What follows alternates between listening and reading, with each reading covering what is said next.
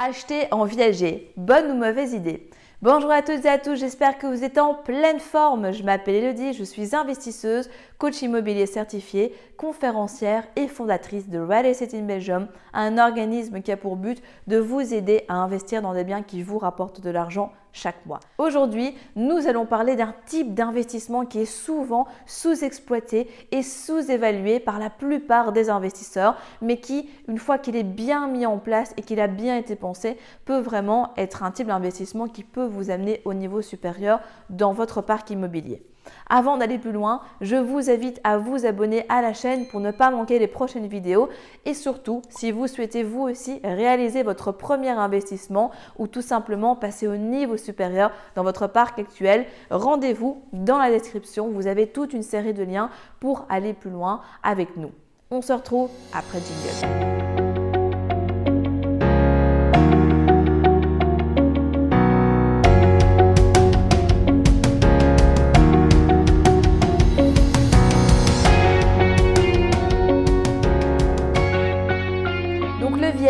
Qu'est-ce que c'est? Faut savoir que donc l'investissement en viager consiste à acheter un bien immobilier, souvent à une personne âgée, avec lequel, eh bien, chaque mois, vous allez lui verser une rente. Vous allez, dans certains cas, verser ce qu'on appelle au départ un bouquet, donc qui est une somme d'argent, et chaque mois, vous allez lui verser une rente. Vous êtes propriétaire du bien, et en fonction du type de viager, donc qu'il soit libre ou occupé, vous allez pouvoir bénéficier directement ou après la mort du propriétaire d'un bien immobilier. L'investissement en viager, en fait, il est intéressant parce que vous n'avez pas spécialement besoin de passer par une banque pour l'acheter. Qu'est-ce que j'entends par là? Donc, comme j'expliquais, quand vous achetez en viager, il y a dans la plupart des cas, parce que ce n'est pas toujours nécessaire, un bouquet. Par exemple, prenons un immeuble qui coûterait 100 000 euros, vous pouvez par exemple avoir un bouquet de 30 000 euros à payer au départ et après chaque mois, vous payez une mensualité qui est calculée sur la valeur du bien, sur le bouquet déduit, etc. Prenons par exemple une mensualité de 800 euros et donc bah, vous payez d'abord 30 000 euros pour le bouquet, ensuite vous avez 800 euros à payer chaque mois, chaque trimestre, chaque année. Bref, le montant varie et fluctue en fonction, comme je le disais, du type de bien, mais également aussi de ce qui aura été convenu. Donc prenons par exemple le cas d'un appartement qui coûterait 100 000 euros. Imaginons que vous avez un bouquet à payer de 30 000 euros et qu'ensuite vous convenez avec le vendeur que chaque mois vous lui versez la somme de 800 euros. Ça veut dire quoi? Ça veut dire que cette somme que vous lui payez chaque mois, c'est un petit peu comme votre mensualité de crédit, sauf qu'elle ne passe pas par la banque et que vous, ben, vous la payez directement au vendeur. Et si vous avez un petit peu d'épargne ou de l'argent chez vous, mais que vous n'avez pas assez pour payer un bien en totalité en cash, ben vous pouvez utiliser cette technique du viager puisque vous n'aurez absolument pas besoin de financement pour la suite. Bien entendu, il y a des avantages, il y a des inconvénients et on va le voir juste après, mais c'est intéressant de garder quand même euh, ce type d'investissement sous le coude, entre guillemets, si je puis dire, parce que dans certains cas, si à un moment où vous êtes vraiment bloqué, eh bien ça peut quand même vous permettre d'avancer. Alors dans le viager, il y a plusieurs types. Il y a le viager libre, donc là c'est vraiment euh, le must du must, c'est-à-dire que vous payez le bouquet ou pas en fonction du cas. Vous avez donc une rente à payer chaque mois et après, eh bien, vous avez la possibilité de jouir directement euh, de la propriété que vous avez achetée puisque le vendeur est parti, le vendeur est en maison d'accueil, etc., etc.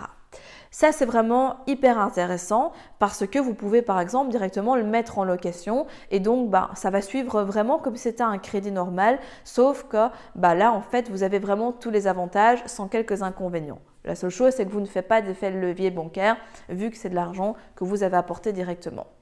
Par contre, il y a ce qu'on appelle aussi le viager qui est occupé et qui représente quand même 80% du parc en fait actuel en termes de viager où là, eh bien, ça reste intéressant, mais vous ne pouvez pas disposer de cet appartement ou du bien que vous allez acheter puisque le vendeur, eh bien, continuera d'y vivre soit jusqu'à ce qu'il parte en maison de retraite, soit jusqu'à sa mort ou jusqu'à une période que vous aurez définie. Ça veut dire quoi? Ça veut dire que vu que vous donnez de l'argent chaque mois avec une rente viagère, eh bien en retour, il n'y a rien qui rentre. Donc dans ce type de placement, on est vraiment sur un placement purement patrimonial puisque vous allez pouvoir en bénéficier plus tard. Mais à l'heure actuelle, vous devez faire ce qu'on appelle entre guillemets un effort d'épargne puisque chaque mois, si on reprend cet exemple, vous avez 800 euros à sortir, bah, vous vous enrichissez en capital, en amortissement, etc. chaque mois, bien entendu, mais vous ne gagnez pas de cash flow. Donc en fonction des stratégies, de vos possibilités, de vos objectifs, eh bien c'est quelque chose qui peut être peut-être difficile à mettre en pratique pour l'instant.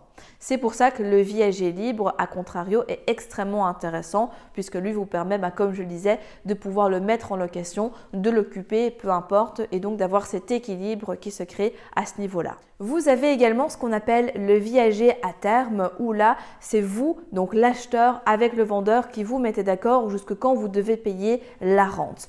Parce que dans certains cas, bah, notamment avec ce cas-ci, vous n'êtes pas obligé en fait de payer jusqu'à la mort du vendeur et donc ça peut être intéressant. La seule chose, c'est que à nouveau, c'est pas parce que la rente s'arrête que pour ça vous pouvez jouir de l'appartement. Donc là, ça va dépendre à nouveau si on parle d'un viager libre ou d'un viager occupé. Maintenant, quels sont les avantages et quels sont les inconvénients de ces pratiques? On va d'abord commencer par les avantages, c'est que déjà, vous bénéficiez bah, d'une décote sur votre bien immobilier. Vous ne l'achetez pas réellement au prix du marché, puisque forcément, avec ce système de bouquet de rente, etc., vous êtes un petit peu décorrélé et donc vous pouvez faire des bonnes affaires. En matière de financement, et dans certains cas, il est possible d'avoir des droits d'enregistrement réduits et donc de payer moins de frais d'enregistrement, moins de frais de notaire entre guillemets, et donc sortir moins d'argent de votre poche à ce niveau-là. Vous pouvez également décider de vendre ce bien immobilier en prenant au passage une petite plus-value, mais il faut bien expliquer à ce moment-là, bien entendu, que la personne n'achète pas un bien qui est libre si c'est dans le cadre d'un viager occupé, par exemple. Mais c'est quelque chose qui peut être fait. Intéressant aussi de savoir que vous ne payez pas pour les charges courantes et l'entretien, puisque tout ça, ça incombe au vendeur qui, lui, ben, reste encore de le bien et donc qui s'occupe de tout ça. Et donc, ce qui fait potentiellement des frais à sortir en moins. Et enfin, un autre avantage, et non pas des moindres, c'est que grâce à cette technique, à ce placement, vous pouvez toujours continuer à développer votre parc immobilier et surtout, vous pouvez trouver un système dans lequel vous ne devez pas spécialement passer par les banques. Donc, à un moment, ça peut être intéressant. Je ne dis pas de bâtir toute votre stratégie là-dessus, Quoique, si jamais bah, ça vous regarde, vous avez certainement vos raisons pour le faire, mais ça peut être intéressant d'acheter un ou deux biens et si possible en viager libre. Comme ça, bah, vous pouvez quand même toujours continuer à optimiser puisque de toute façon, eh bien, ce n'est que tout bénéfice puisque l'investissement, même si on enlève la partie cash flow, reste intéressant pour toutes les raisons qu'on a déjà évoquées sur cette chaîne. Maintenant, voyons ce qui concerne les inconvénients d'acheter du viager. La première chose, c'est que bah, à nouveau, comme dans vente, vous devez supporter les frais de notaire, les frais d'acquisition, mais vous faites quand même l'impasse sur les frais d'acte de crédit. Également, dans cette lignée-là, s'il y a des gros travaux à prévoir, notamment dans la copropriété ou dans votre immeuble, là, ce sera à votre charge et donc, eh bien, vous ne pourrez pas compter sur le vendeur pour pouvoir assumer ceci. Lui s'occupe vraiment de gérer tout ce qui est charge et entretien au quotidien, mais pour les grosses réparations, là, ce sera à votre charge. Ensuite, il faut également miser quelque part sur l'âge de décès, enfin sur le moment en fait où va décéder le vendeur. Et je ne sais pas si vous connaissez cette histoire ou si vous l'avez déjà entendue, qui est qu'en fait un notaire avait fait un viager avec une de ses clientes et en fait bah, le notaire est décédé avant la cliente. Donc ça veut dire quoi? Ça veut dire que la personne, elle a payé euh, des rentes, des rentes et des rentes et au final elle n'a jamais pu profiter de cet appartement puisque la personne est décédée avant. Donc quelque part c'est un petit peu un coup de poker aussi.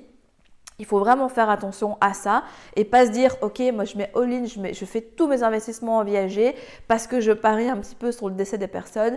Attention à ça, ça peut être aussi un petit peu problématique et donc bah, c'est un facteur qui est instable et qui donc pour vous est à prendre forcément en compte aussi. Donc investir en viager, vous l'avez vu, comme dans tout, il y a des avantages, il y a des inconvénients, le tout étant principalement de savoir ce que vous, vous avez envie de faire au niveau de votre stratégie, de votre parc immobilier. Après, comme je le disais, ça peut être intéressant de garder cette stratégie dans un coin de votre tête pour y revenir à un moment si vous avez trop d'encours et si vous souhaitez ben, ajouter ce placement à votre parc. Donc pourquoi pas à ce moment-là, mais faites bien attention à prendre en compte tous les critères et facteurs que nous avons vus ensemble aujourd'hui. Si vous êtes arrivé jusqu'au bout de la vidéo, c'est qu'il est fort à parier que l'investissement immobilier en Belgique vous intéresse. C'est pourquoi je vous invite à vous abonner à la chaîne YouTube afin de ne manquer sous aucun prétexte les prochaines vidéos exceptionnelles qui vont être publiées.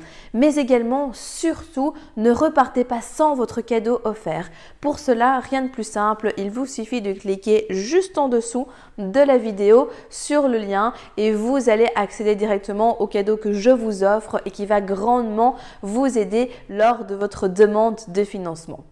En attendant, je vous dis à très vite, prenez soin de vous et on se retrouve très prochainement pour de nouvelles aventures.